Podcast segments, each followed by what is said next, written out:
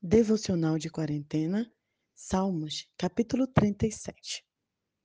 Quando eu era adolescente, aos 16 para os 17 anos, eu prestei um exame para uma universidade pública. Por poucos pontos, eu perdi na prova.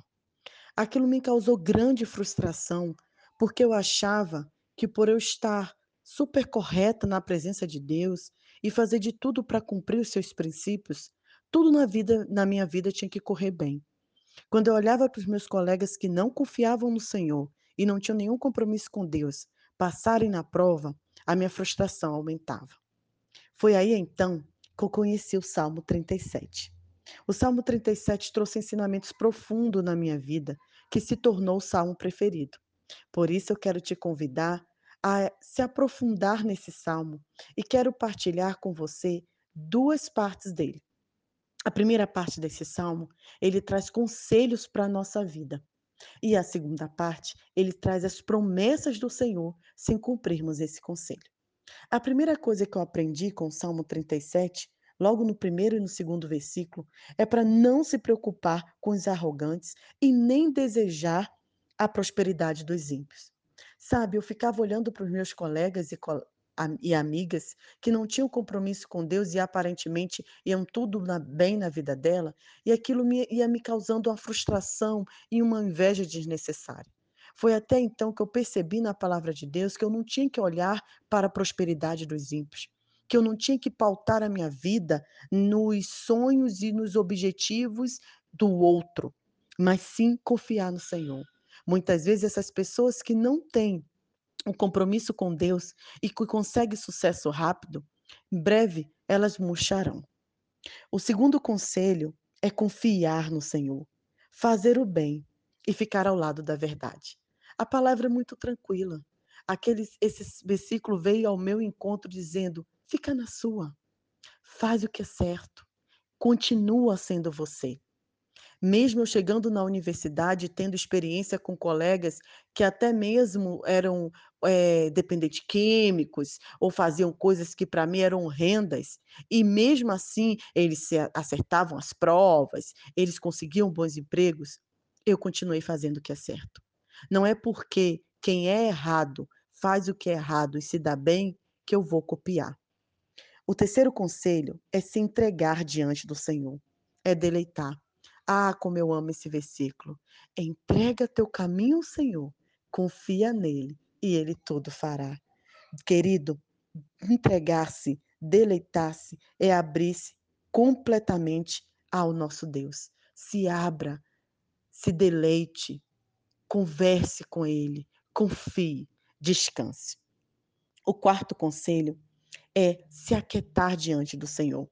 O famoso sossega o coração que quem é da minha igreja lá no Brasil sabe muito bem que expressão é essa. Descansar no Senhor, sossegar o coração. Outro conselho é para a gente não se é, esconder, não se espantar com os que têm ascensão e pisam em outros para subir. Quantas pessoas você não conhece que têm sucesso, porém pisando em outras pessoas, sendo arrogante, fazendo o que é mal. Não devemos desejar esse tipo de sucesso, querido. Eu vi uma amiga postando algo que falou muito ao meu coração. Ela fez a seguinte pergunta: Qual é o seu exemplo de vida? Aquele coach, aquele youtuber que ficou rico, teve um milhão de reais antes dos 30 anos? Ou a pessoa que morreu aos 33 pregando e falando do amor, pregando e sendo a verdade, que é o nosso Senhor Jesus Cristo? Quem tem sido o nosso exemplo? O sexto conselho é um conselho que a gente aprendeu muito na devocional de Tiago. Refreie sua ira, jogue fora a sua raiva, esfrie a cabeça. Ansiedade só piora as coisas. Descansa, sabe? Para que ter raiva? Para que ficar nervoso com as coisas? Tem coisas que não vão mudar, tem coisas que é assim mesmo. E se ficarmos na ansiedade, na preocupação, quem vai se prejudicar vai ser nós mesmos. Por isso, descanse. O próximo conselho é: vire as costas por mal, para o mal. Trabalhe para fazer o bem e não desista. Como eu falei, quantas vezes ainda na minha adolescência, eu bem imatura, eu queria desistir de fazer o bem, eu queria desistir de ser quem sou. "Ah, Senhor, tenho um compromisso com o Senhor, não adianta muito, eu continuo tendo lutas, eu continuo tendo tribulação, meus pais não têm dinheiro para pagar minha universidade, eu não tenho um namorado ainda, noivo ou casamento", sempre tinha algo a reclamar. Mas quando eu confiei, quando eu esperei e continuei fazendo bem, o Senhor veio ao meu favor. E por último conselho, espere confiante no eterno e não abandone o caminho. Nesse período de pandemia, quantas pessoas têm abandonado o caminho? Nesse período de pandemia, quantas pessoas têm ficado para trás? Quantas pessoas não retornarão à comunidade de fé? Sabe por quê? Porque abriram mão do caminho.